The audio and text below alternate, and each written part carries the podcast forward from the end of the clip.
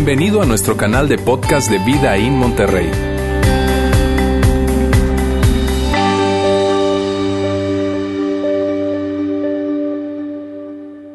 Pues hoy estamos en la quinta parte de esta serie, ¿Quién necesita a Dios? Y mira, esta serie es una serie muy, muy desafiante, muy relevante, y decidimos hacerla porque, porque viendo las estadísticas hay una gran realidad. Y la realidad es que poco más del 20% de la población hoy no se identifica con ningún tipo de religión, con ningún tipo de Dios. Decíamos que en las primeras semanas que son personas que, que son non, nones. Cuando tienen ahí en, en, en las preguntas que les hacen a la gente con qué denominación, con qué religión se identifican, le ponen ninguna. Y cada vez es más gente la que está identificándose con esa línea de pensamiento. Y una de las razones más fuertes, una de las objeciones más fuertes que la gente presenta para eh, eh, eh, luchar contra esta idea de, de, la existencia de Dios tiene que ver con una gran tensión que tú y yo conocemos, que tiene que ver con la injusticia, tiene que ver con, con la maldad, tiene que ver con, con todas las cosas que suceden que, que no entendemos porque seguramente tú y yo hemos experimentado o hemos sido testigos de, situaciones en nuestra vida o en la vida de alguien más que dices tú, ¿qué onda con esto? ¿Por qué, ¿Por qué es que existe la maldad? ¿Por qué es que nadie hace nada? Entonces, hoy estaremos abordando ese tema, que es uno de los temas más difíciles pero que a la vez es un tema muy, pero muy importante y por eso me encanta que lo podamos abordar el día de hoy. Me encanta el tipo de iglesia que estamos haciendo donde hablamos abiertamente de estos temas, de preguntas que la gente se está haciendo, sin asumir nada, sin pretender nada, porque cada vez es más y más las personas que, que de alguna forma luchan y se preguntan con respecto a la existencia de Dios. Y con toda la tecnología, con todos los avances, con todo lo que tú y yo somos testigos hoy, esta pregunta que está acá es muy relevante. ¿Quién necesita a Dios? ¿Quién lo necesita? Y por eso es que hemos decidido abordar este tema y, desglosarlo como una, como una conversación. Una conversación bastante larga, bastante amplia, porque no queremos dejar nada fuera, sino ver esta conversación de quién necesita a Dios de diferentes ángulos. Ahora, si tú estás con nosotros hoy por primera vez o no has tenido oportunidad por algún motivo de escuchar los mensajes o, ver, eh, esta serie de mensajes, yo quiero eh, decirte que todo el contenido de esta serie tú lo puedes ver eh, y escuchar en nuestra página web que está aquí en pantalla, vidainmty.org, diagonal mensajes. Ahí tú puedes escuchar o puedes ver los mensajes de esta serie, porque me encantaría que, que si tú no has tenido oportunidad de escuchar los mensajes, que, que, tú puedas hacerlo para que tengas el contexto más amplio, el contexto más completo, porque definitivamente cuando lo vemos así aislado puede que te quedes con preguntas y, no queremos eso. Está bien preguntar, está bien dudar, está bien todo eso, pero que, que tú y yo sepamos que hay un lugar donde podemos eh, ver todo lo que hemos estado abordando a lo largo de las últimas cuatro semanas. Bien, te decía, hoy, hoy yo quiero abordar un, cuestionamiento o una palabra, una palabra que, que, me voy a detener en ella, quiero que la abordemos, y es una palabra muy, pero muy importante, y es esta, injusticia. Injusticia, porque te decía que hoy, esto es con lo que muchas, muchas personas luchan, lo que ha hecho que más gente se aleje de Dios o que den un paso a un lado cuando se trata de Dios ha sido este tema de la injusticia. Porque la gente le cuesta o nos cuesta conciliar la idea de un Dios bueno con la injusticia, la maldad y el sufrimiento que hay en el mundo. Seguido escuchamos noticias, seguido vemos situaciones como la que acaba de pasar del tsunami, que hay más de 380 personas, personas muertas cosas que dices tú, ¿qué onda con eso? Así que es muy importante que podamos abordar este tema de la injusticia, porque eso ha sido lo que más ha provocado que más personas se alejen de Dios o que mantengan su fe. Y es por eso que es tan relevante abordar este tema. Y mira, la, idea de, esta lucha interna que hay con respecto a seguir creyendo en Dios o a creer en Dios por el asunto de la injusticia y la maldad va más o menos así. El argumento es este. Si Dios existe, él tiene que ser bueno. Y si, si Él fuera bueno, Él querría. Él haría algo en contra de la, de la maldad, de la injusticia, de todo lo que está ahí. Dios haría algo. Si Él fuera bueno, Él lo haría, Él querría. Por otro lado, la otra premisa es, si Dios existe, Él es todopoderoso, entonces Él pudiera, Él lo haría. Y el argumento va más o menos así diciendo, mira, sabes que yo veo esto, yo veo la injusticia en el mundo, yo veo la maldad en el mundo, veo el sufrimiento y el dolor que hay en el mundo, y a la conclusión que yo llego es que o Dios es bueno, pero no es todopoderoso. Él quiere, Él quiere porque es bondadoso, pero está como atado de manos porque no puede. O Dios sí es todopoderoso, Él puede hacer lo que Él quiere cuando quiere y donde quiere, pero pero no, hay un, no es lo suficientemente bueno como para interesarse en nosotros. Así que lo que mucha gente concluye es que o Dios no es bueno o Dios no es todopoderoso. O incluso decir, ¿sabes qué? No, mira, definitivamente Dios, Dios no existe. Entonces yo quiero que hoy abordemos la lógica que está detrás de ese argumento, que está detrás de toda esa línea de pensamiento. Hoy vamos a hablar acerca de eso, pero antes yo quisiera abrir un pequeño paréntesis. Y este paréntesis es una, advertencia, una advertencia a, todas aquellas personas que de alguna manera han utilizado o se han, apalancado de, esta realidad de la injusticia y la maldad para, para decir que Dios no existe. Yo quiero hacerle la siguiente advertencia, la vamos a colocar acá, es, ten cuidado cuando te apropias del dolor de otras personas para argumentar en contra de Dios. Tú puedes utilizar tu sufrimiento, tu dolor, la injusticia que has vivido, pero ten mucho cuidado cuando utilizas el dolor de otras personas para tú plantear tu argumento en contra de Dios. ¿Sabes por qué? Porque eso puede llegar a ser un insulto para las personas que han abrazado a Dios, para las personas que, que han experimentado dolor y sufrimiento y que aún a pesar de eso, aún a pesar de que no recibieron lo que ellos esperaban, a pesar de que la vida les entregó algo que dices tú, órale, ¿y ahora esto cómo se come? ¿Qué hago con él? ellos han seguido creyendo en Dios. Porque nos encontramos algo que cuando hay en diferentes lugares, seguramente te ha tocado a ti viajar o, estar viendo otros, otros lugares, te has dado cuenta que hay, hay personas donde, que experimentan cosas muy, pero muy difíciles. Personas que, que tú puedes decir, sabes que esta, esta persona no, no está experimentando justicia en su vida. Yo he tenido oportunidad de estar en poblados de, nuestro querido país, de México, en Cuba, en otras, en otras naciones. ¿Y sabes con lo que me he encontrado? Que, que hay gente que experimenta cosas muy difíciles y aún así tiene fe. De hecho, lo podría colocar de esta forma. Gente que un gran sufrimiento muchas veces lleva a una gran confianza en Dios. Han experimentado un gran sufrimiento, han experimentado un gran dolor, han experimentado una gran injusticia, pero muchas veces esas personas tienen una gran confianza en Dios, una confianza extraordinaria. De tal manera que si tú quieres utilizar o, has utilizado ese argumento para decir, no, no, no, espérame, definitivamente Dios no debe existir, porque entonces, ¿por qué el sufrimiento? ¿Por qué la maldad? Todo eso. Y yo lo entiendo, son preguntas genuinas que nos podemos hacer. Pero no utilicemos el dolor y el sufrimiento de alguien más para decir que Dios, que Dios no existe, porque esas personas han experimentado grande sufrimiento, pero han tenido una gran fe, una extraordinaria fe. Hay un hombre que se llama Francis Collins.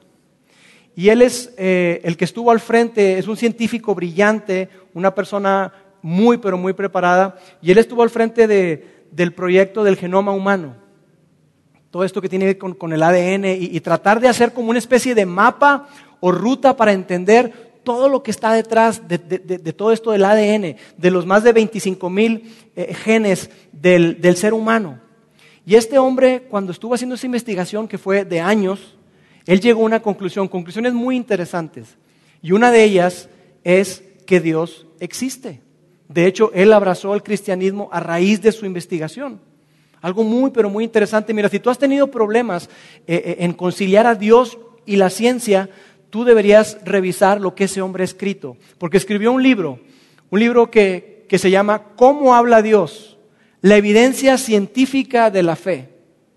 Es un libro sumamente interesante porque en él, él él empieza a desglosar cómo es que, que, todo esto del ADN y del genoma humano eh, es, es, algo tan increíble que él dice, sabes que definitivamente tiene que haber un creador, no hay otra explicación, porque esto es un diseño perfecto. Tiene que haber alguien atrás, tiene que haber un, un ser inteligente detrás de todo eso. Él lo menciona en su libro. Así que te digo, si tú tienes problemas para conciliar la fe con la ciencia, ese sería un muy buen punto de partida. Tú puedes leer ese libro que está muy interesante.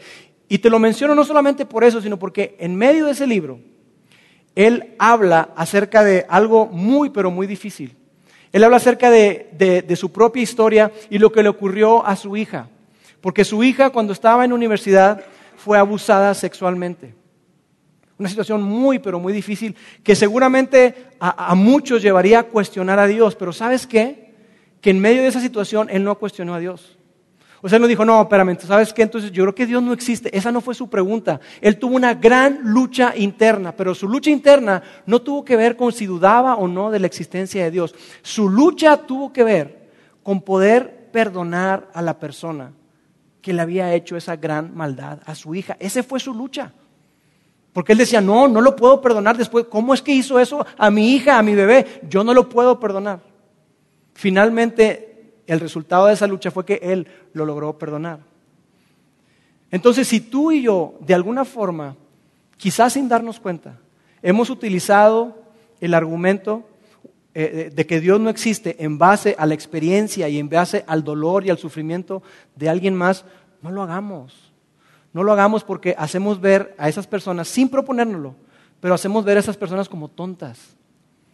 Y lo que esa persona te diría, Francis Collins, te diría, como te puede decir mi mamá también, que tuvo cáncer, te diría, ¿sabes qué? No, no, no, no me digas que, que a mí el sufrimiento, el dolor, la injusticia me hizo dudar de Dios, no. ¿Sabes qué hizo eso? Me acercó mucho más a Dios y mamá te puede mirar a los ojos, te puede mirar a la cara y decirte, ¿sabes qué? Yo no cambio el cáncer, por nada. Pero ¿cómo, mamá? ¿Cómo es que no cambias el cáncer? No, no lo cambio. ¿Sabes por qué? Porque conocí a Dios como nunca en mi vida lo había conocido. Porque pude experimentar a Dios como nunca lo había experimentado. Así es que no me digas que, que mi dolor y mi sufrimiento han hecho que yo me aleje de Dios. No, al contrario. El dolor y el sufrimiento fue precisamente el vehículo que Dios utilizó para aumentar mi fe en Él. Así que tengamos mucho cuidado cuando queramos argumentar utilizando el dolor, el sufrimiento y la injusticia de alguien más. Cierro paréntesis. Bien, mira, la realidad es que si pensamos nosotros en esto de argumentar o de, de pensar que quizá Dios no existe, no está presente en nuestras vidas por el dolor y el sufrimiento, yo quiero decirte algo, que, que, en realidad eh, no hay un argumento para eso. Que el dolor y el sufrimiento no son argumento en contra o a favor de nada. Que el dolor y el sufrimiento no son un argumento que, que pueda llevarnos a concluir que, Dios no existe. Y lo que, yo, lo que, yo, quiero que hoy veamos más bien es que el dolor y el sufrimiento son una evidencia para ti y para mí de que necesitamos definitivamente, todos nosotros necesitamos a Dios. Mira, lo coloco así, no existe un argumento racional en contra de la existencia del Dios de Jesús que esté basado en la injusticia del mundo. No lo hay. ¿Hay un argumento emocional? Sí, sí lo hay. Definitivamente, porque tú y yo vemos la injusticia, vemos lo que está pasando en el mundo o otras personas y tú dices, no puede ser. No puede ser. ¿Cómo es que un Dios bueno puede permitir? ¿Cómo es que un Dios justo permite tal o cual cosa? Y sí, es un argumento, pero es un argumento emocional, no racional, porque no hay un argumento suficientemente racional en contra de la existencia del Dios de Jesús, el Dios que veíamos la semana pasada, un Dios que es Padre, un Dios que es amor, un Dios que es espíritu, un Dios que está a favor de nosotros. No hay un argumento suficientemente racional en contra de ese Dios de Jesús. Si es un argumento racional, en contra de otros dioses, de, ese Dios que muchas veces tú y yo tenemos preconcebido, de ese Dios que de alguna forma tú y yo malinterpretamos o, no sé de qué manera decirlo, pero que, tú y nos quedamos con una noción de Dios, que Dios debe ser de tal o cual forma. ¿Y sabes por qué te digo eso? Que con respecto al Dios de Jesús no lo hay. Porque los cristianos nunca han argumentado a favor de la existencia de Dios en base a un mundo donde cosas malas nunca le sucedan a gente buena. Nunca. No lo vas a encontrar. Si tú lees el Nuevo Testamento, donde viene la historia de los discípulos, si tú lees libros de historia con respecto a, lo que pasó alrededor del cristianismo, tú no vas a encontrar que alguien argumentara a favor de la existencia de Dios diciendo, hey, si tú eres un seguidor de Jesús, ¿qué crees? No te va a pasar nada malo. Ahora sí, todo se va a resolver, no vas a sufrir. Eso no lo vas a encontrar. No lo vamos a encontrar, porque de hecho el mismo Jesús dijo, en el mundo van a tener aflicción, pero confíen, porque yo he vencido al mundo. Así que Jesús jamás prometió que si estábamos caminando con Él no íbamos a sufrir. Él no prometió eso. Jamás prometió eso. y los primeros discípulos de Jesús vivieron en un mundo lleno de injusticia. Entonces, este no es un argumento porque los cristianos nunca argumentaron a favor de la existencia de Dios basado en que nada malo puede sucederle a gente buena. Lo que sí es, es lo siguiente, la injusticia en el mundo puede cuestionar la justicia de Dios pero no la existencia de Dios. La injusticia del mundo sí puede hacer que tú y yo lleguemos a cuestionar y decir, oye, entonces, ¿qué onda?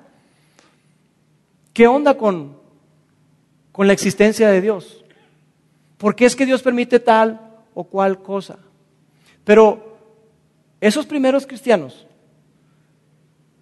esos primeros seguidores de Jesús abrazaron el cristianismo cuando estaba un mundo lleno de injusticia. Así que sabes qué significa esto que tiene más sentido, definitivamente tiene más sentido estar enojado con Dios, tiene más sentido estar decepcionado de Dios o decepcionado con Dios, que decir, ¿sabes qué? Dios, Dios no existe, que dejar de creer en Él. Tiene mucho más sentido estar enojado. Pero mira, algo que tú y yo podemos pasar por alto y no nos damos cuenta es que basamos la existencia de Dios comparándolo con nuestra experiencia.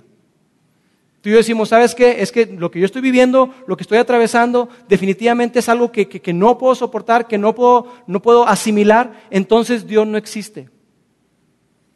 Pero cometemos un error cuando asimilamos o conectamos tu experiencia con la existencia de Dios. Y mira, el punto de vista de los seguidores de Jesús es, es sencillo. El punto de vista es este. ¿Algo existe? Algo no puede existir de la nada. Por lo tanto, tiene que haber un creador. Hay la necesidad de un creador, de un punto de partida. Hay la necesidad de una primera causa que nosotros decimos que es Dios. Y ese Dios que creó todas las cosas está por encima de todas las leyes naturales. Él está por encima de cualquier ley, de cualquier cosa. ¿Y sabes lo que significa esto? Que si ese Dios creador existe, se abre la puerta para lo sobrenatural. Y Jesús, que fue de quien tomamos nuestra referencia, Jesús hizo muchos milagros sobrenaturales, hizo obras sobrenaturales, hizo cosas que, no podemos entender, cosas que, que, tienen que ver con sanar a un ciego, con darle, con darle eh, eh, eh, la capacidad de escuchar a una persona, de hablar, de que se levantara un muerto. Cosas sobrenaturales porque está por encima, Dios está por encima de cualquier orden y ley natural. Y por eso hay cosas que no podemos explicar. En aquel entonces había muchísimas cosas que la gente no se podía explicar. Y aunque la ciencia ha avanzado muchísimo, definitivamente, aún hoy en día hay muchas cosas que la gente y la ciencia no se pueden explicar. Mi mamá te decía que tuvo cáncer. Y de estar desahuciada, de decir, no saben qué, denle calidad de vida, se sanó. Se sanó le tuvieron que quitar su seno, le tuvieron que dar quimioterapia, radioterapia, etcétera, etcétera. Sufrió bastante, pero después se sanó. Después de repetir un examen cinco veces y nos decían que estaba invadida de cáncer, de repente de estar invadida de cáncer ya no tiene cáncer. ¿Cómo te explicas eso? Y tenemos los estudios para comprobarlo. ¿Cómo te explicas eso? ¿Sabes por qué? Porque el Dios en quien creemos está por encima de todo eso. Porque nosotros creemos en Dios, los seguidores de Jesús creemos en Dios por lo que Él dijo respecto a sí mismo. Porque cuando Él predijo su muerte y su resurrección y lo cumplió, eso hizo que nosotros podamos eh, confiar en sus palabras 100% con respecto a quién es Él y con respecto a todo lo que nos dijo respecto a Dios.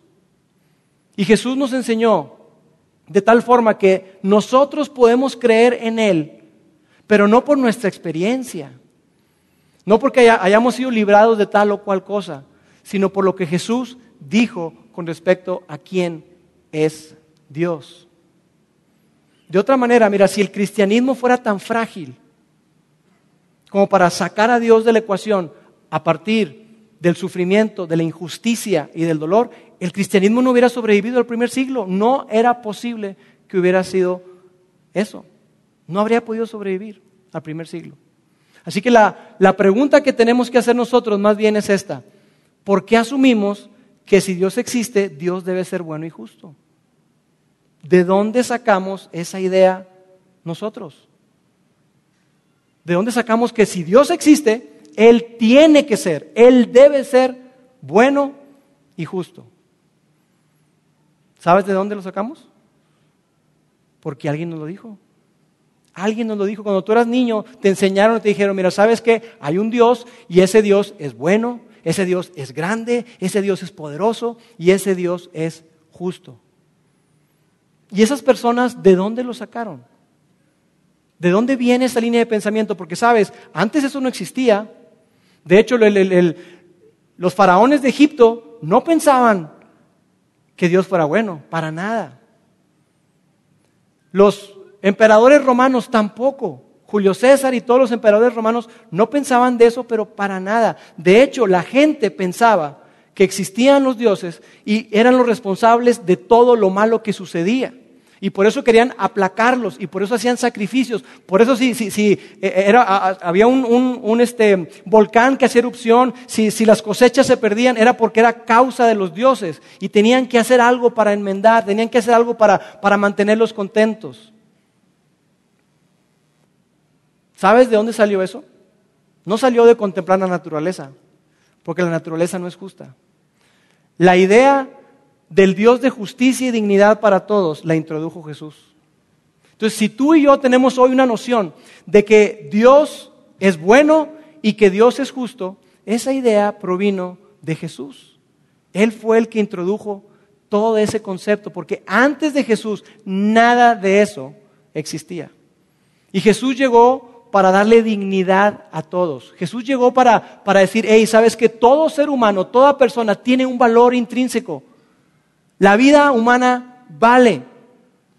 Porque antes, créeme, no había justicia, no había dignidad, no había imparcialidad para nadie. De hecho, lo que imperaba era injusticia. Y cuando Jesús llega para decir eso, cuando Jesús introduce este concepto de un Dios de amor, un Dios de bondad y un Dios de justicia, lo que había en la cultura era total injusticia, total maldad. De hecho, su nación, la nación de Israel, estaba siendo pisoteada por los romanos. Y los primeros seguidores de Jesús fueron martirizados, fueron asesinados, pero ellos abrazaron la idea de un Dios justo y bueno. Porque esa idea la introdujo Jesús. Ellos abrazaron el concepto, la noción, la idea de un Dios bueno, a pesar de que su cultura, todo lo que ellos estaban viendo y experimentando, estaba totalmente en contra. Era decir, ¿cómo es posible que esté ocurriendo eso? ¿Cómo es posible que, que si Dios dice que me ama y yo estoy siendo perseguido? Yo estoy siendo martirizado. Estoy experimentando dolor, sufrimiento. Pero aún así, ellos abrazaron el concepto de un Dios bueno. Y nosotros los seguidores de Jesús creemos en eso. Creemos en un Dios de amor, un Dios de justicia, un Dios de bondad. Y sabes, hubo un hombre que hablábamos la semana pasada que fue un discípulo de Jesús llamado Juan. Y él escribió, él esbozó algunos pensamientos con respecto a, a Dios, a ese Dios de Jesús que él pudo experimentar. Y él dice lo siguiente, amados, Amémonos unos a otros. ¿Y por qué nos vamos a amar, Juan? Pues porque es, simplemente normas y reglas de civilidad, es lo que debe ser. ¿Pero por qué? ¿De dónde nace eso? Antes eso no existía. Antes la vida humana no era digna, Antes las personas no valían absolutamente nada. ¿De dónde sacamos eso? ¿Por qué? Porque el amor es de Dios, dice Juan. Todo aquel que ama ha nacido de Dios y conoce a Dios. El que no ama no ha conocido a Dios porque Dios es amor. Así que esta idea, esta noción que tú y yo tenemos y que tú te preguntas, a ver, ¿por qué? ¿Por qué, sí, ¿Por qué hay maldad? ¿Por qué hay injusticia? ¿Por qué hay sufrimiento? Toda esta idea, esta noción de que Dios tiene que ser bueno y Dios tiene que ser justo, esa noción es una idea cristiana. Es algo que Jesús introdujo. Porque si contemplamos la naturaleza, nos daremos cuenta que la naturaleza no es justa. Llegar a, ese, a esa conclusión de que Dios es bueno y justo no es algo que, que naturalmente vayamos a entender. De hecho, Hubo un hombre llamado Stephen Hawking, que es un científico brillante, un científico que, murió en marzo de este año y que él era cosmólogo también. Él era un hombre que no creía en un diseñador. A pesar de, estudiar el cosmos y cosas, la, conclusión a la que él llegaba era que, que Dios no existe. Y ese hombre en una conferencia en Cambridge, en la Universidad de Cambridge, allá por los noventas, él dijo algo muy, pero muy interesante, que está registrado en internet, tú lo puedes buscar, y es esto. El terror que acecha mi mente, dijo Stephen Hawking, es que hemos llegado a la escena debido a la evolución, debido a la selección natural. Eso era lo que él concluía. Y entonces, pero, pero qué, ¿por qué tienes terror? ¿Qué acecha tu mente, Stephen Hawking? ¿Por qué no puedes dormir en la noche? ¿Qué es eso que te tiene con miedo? Y él continúa. La selección natural asume el rechazo natural, lo que significa que hemos llegado hasta aquí debido a nuestra agresión. Él, una persona que abrazó la selección natural, él decía, aquí se trata de la ley del más fuerte. De eso se trata. Y él concluía cosas que, nos pueden parecer increíbles y que nos pueden parecer como, como sacadas de un libro de fantasía. Pero él decía que la única esperanza para la humanidad era que, que se mudaran, que nos mudemos a otros planetas y que nos separemos, porque de lo contrario, debido a la selección natural, debido a esto que, que, él pensaba, la conclusión a la que él llegaba es, ¿sabes qué? Nos vamos a acabar destruyendo. No, por, no, porque tengamos armas nucleares, no, no, no, porque está en, en, la naturaleza, en la selección natural, es la ley del más fuerte, donde la vida no tiene valor, donde la vida no tiene dignidad. No hay justicia cuando piensas de esa manera. No hay justicia cuando, cuando impera la ley del más fuerte. Simplemente es. Es y ya. Y decíamos en la primera semana que, que ese, ese, tipo de pensamiento no, no reconoce valor, dignidad, que la mente es una ilusión, que el valor es una ilusión, que la voluntad es una ilusión. Y sabes, las implicaciones de esto son muy, pero muy grandes, porque cada vez más y más personas han abrazado esa línea de pensamiento. Y entonces lo que queda, lo único que queda, es pensar de la siguiente manera, diciendo que la mejor manera de deshacernos de la injusticia en el mundo es deshacernos de Dios.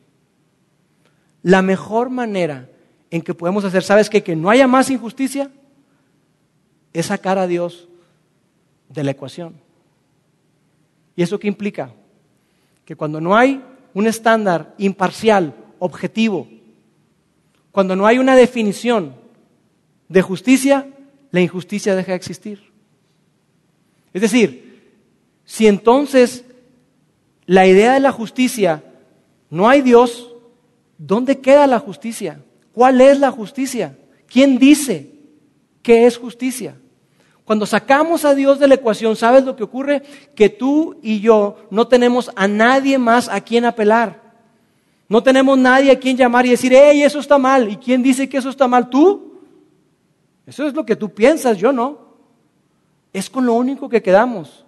Tú y yo, si sacamos a Dios de la ecuación, si no tomamos en cuenta al Dios de Jesús, lo único que con lo que nos quedamos es esto.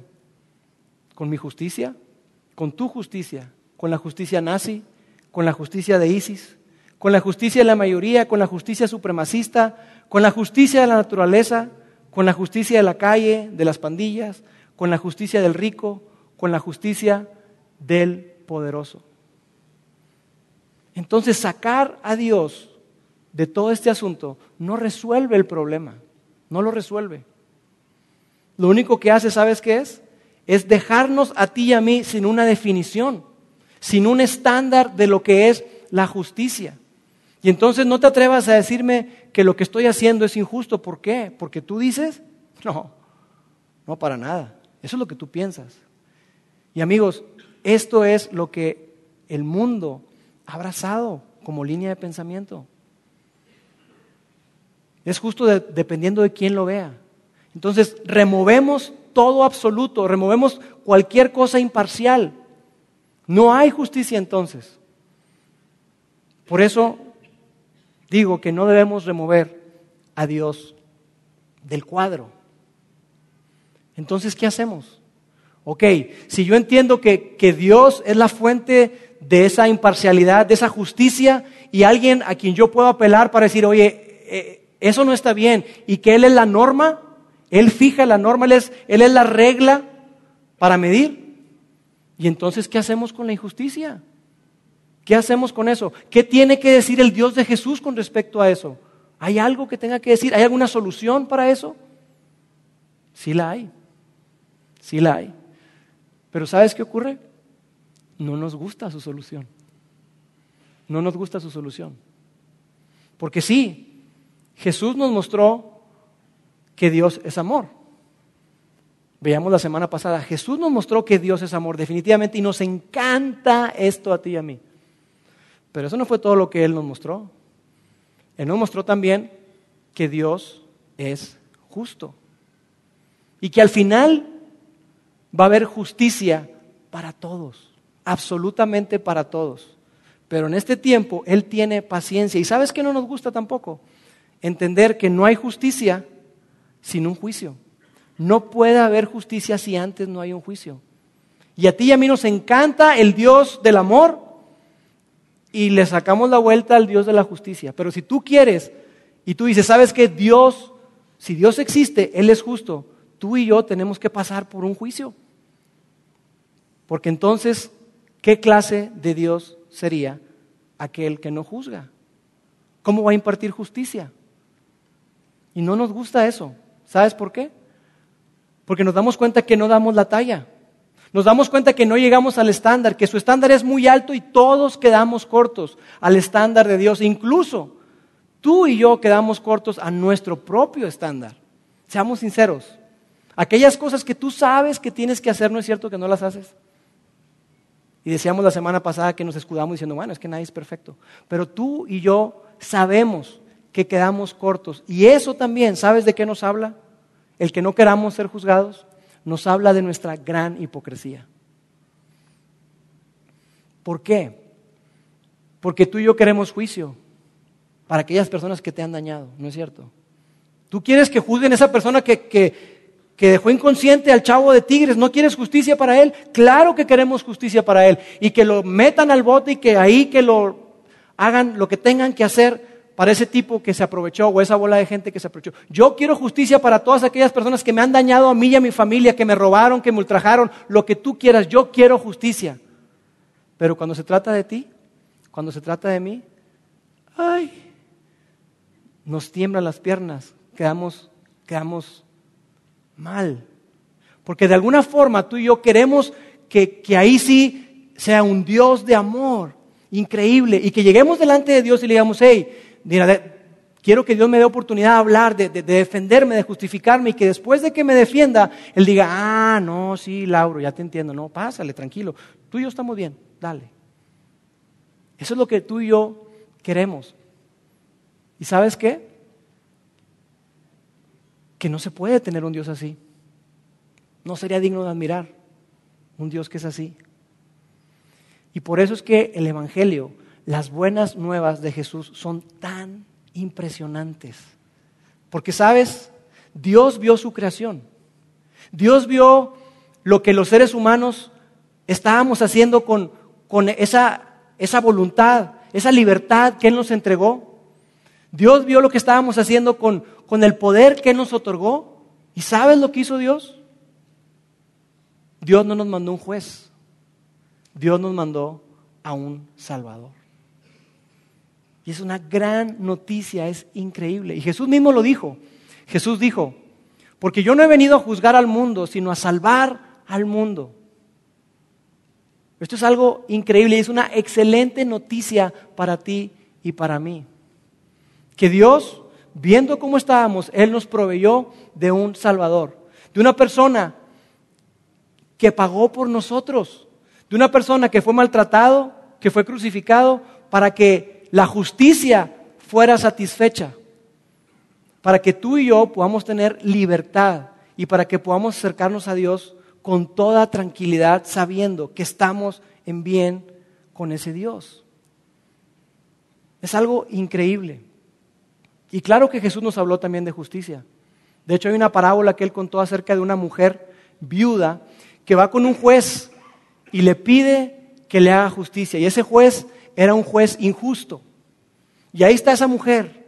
Iba un día, iba otro día, iba otro día, se le aparecía en el restaurante, se le aparecía en el club de golf, se le aparecía en el centro comercial, se le aparecía en todos lados. Y le decía, hazme justicia, hazme justicia, no seas gacho, hazme justicia. Escucha mi caso, por favor atiéndeme, hazme justicia. Y ahí está una y otra, día tras día, hasta que finalmente este juez injusto dice, oye, ¿sabes que Definitivamente voy a escuchar el caso de esta, de esta señora porque me tiene harto. No me va a dejar en paz. Así que, a ver, déjame, déjame ver, déjame ver su caso. Y Jesús nos dice lo siguiente. ¿Acaso Dios no le hará justicia a sus elegidos que día y noche claman a Él? ¿Se tardará en responderles? Y probablemente tú has atravesado alguna situación, alguna necesidad y dices, Dios, ¿dónde estás? Y parece que se está tardando. Jesús entiende eso. Y después dice, yo les digo que sin tardanza les hará justicia. Claro que habrá justicia, pero, y aquí hay un pero, y es la pregunta que tenemos que hacernos hoy, tú y yo. Y Jesús dijo, pero cuando venga el Hijo del Hombre, ¿hallará fe en la tierra? Cuando venga el Hijo del Hombre, cuando venga Jesús nuevamente, cuando yo venga, está diciendo Jesús, habrá fe en la tierra. Habrá gente fiel como esos primeros seguidores de Jesús que decían, mira, ¿sabes qué? Lo que yo estoy experimentando no es justicia. Lo que yo estoy experimentando es sufrimiento y es dolor. Lo que estoy experimentando es algo mucho más difícil de lo que yo soñé. Pero aún así, yo sigo creyendo en un Dios de amor, en un Dios de bondad y en un Dios de justicia. Esa fue la manera en que esas personas vivieron. Y sabes, cuando tú y yo rechazamos a Dios, estamos rechazando el fundamento de la justicia, el estándar, la medida de la justicia. Y tú y yo no queremos eso tú y yo anhelamos, queremos y necesitamos a un Dios que sea justo.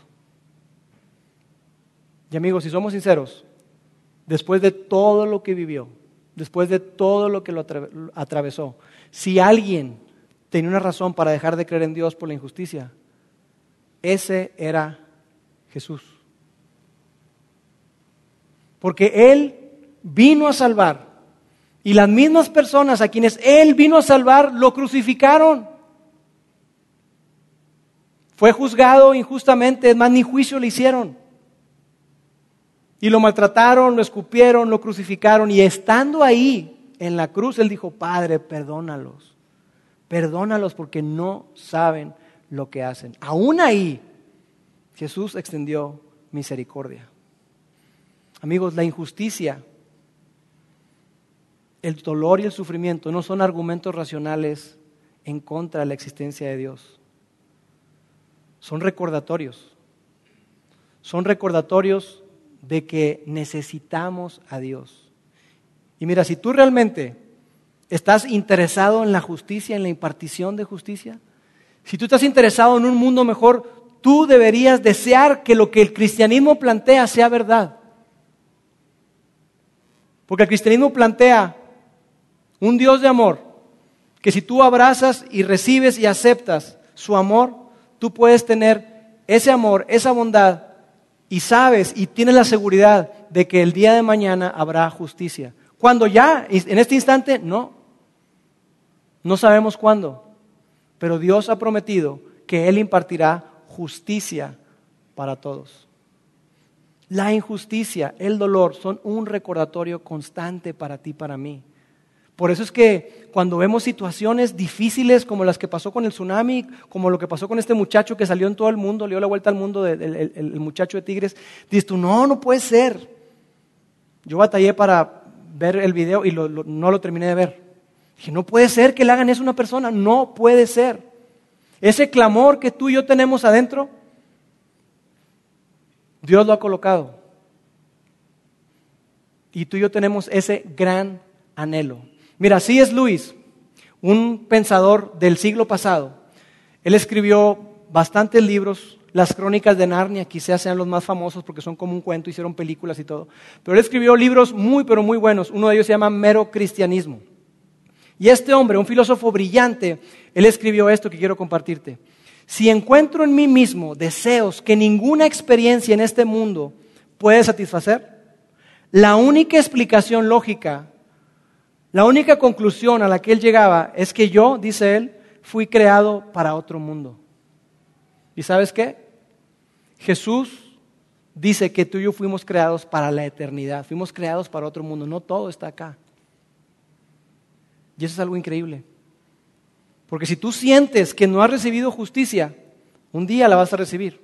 Porque si tú tienes dentro de ti ese anhelo de decir, es que las cosas deberían de ser así, es que esto podría ser de tal o cual manera, Jesús nos prometió que un día así van a ser.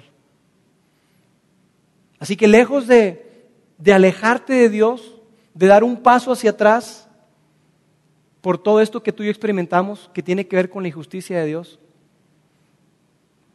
Veámoslo como, como una alarma que resuena dentro de nosotros y que nos dice que algo está mal.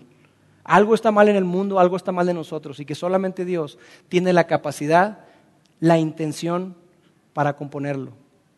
Y que Él ya ha dado el primer paso a través de darnos a Jesús. Así que todos nosotros necesitamos a Dios. Permíteme orar. Dios, yo hoy te doy gracias porque podemos ver, Dios, que, definitivamente hay, hay tanta injusticia en el mundo. Hay tantas cosas que no entendemos, que nos dejan llenos de preguntas. Y Dios, yo te doy gracias porque podemos ver en Jesús que, que en ti hay respuesta para cada necesidad y que aunque a veces no entendemos, no logramos dimensionar, tú tienes el cuadro completo. Te doy tantas gracias, Dios, porque en ti podemos tener la seguridad de que tú eres un Dios de amor, un Dios de justicia, un Dios que está a favor de nosotros. Dios, ayúdanos a creer y a confiar cada día más en ti. Y que la injusticia que vemos, la maldad que vemos en el mundo, sirva de recordatorio y de la evidencia tan grande que necesitamos de ti, necesitamos de tu gracia, necesitamos de tu misericordia, necesitamos de tu amor. Gracias, porque a través de Jesús la podemos obtener. Te amamos y en su nombre oramos. Amén.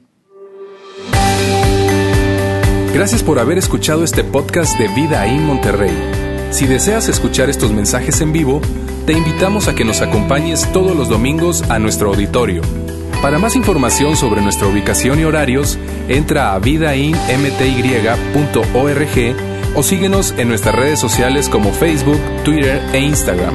Nos vemos la próxima semana.